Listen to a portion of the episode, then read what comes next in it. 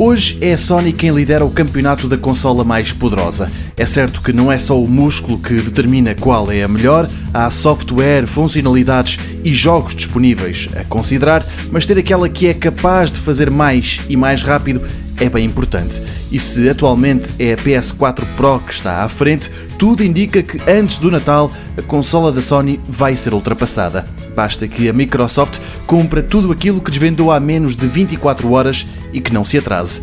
Foi ontem que o mundo ficou a conhecer muito daquilo que importa saber acerca da próxima Xbox da Microsoft. A marca americana convidou um jornalista especializado em desempenhos e fabricação de consolas para conhecer em exclusivo as entranhas do equipamento e Richard Ledbetter, do site Digital Foundry, não ficou desiludido.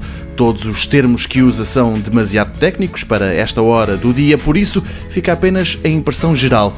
Ele não tem dúvidas que vai ser a consola mais poderosa do mercado.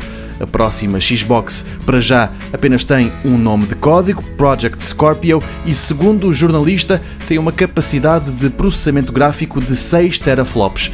É fazer as contas. Trata-se de um número 4 vezes e meia superior ao da atual Xbox One e 1,4 vezes mais do que a rival PS4 Pro da Sony.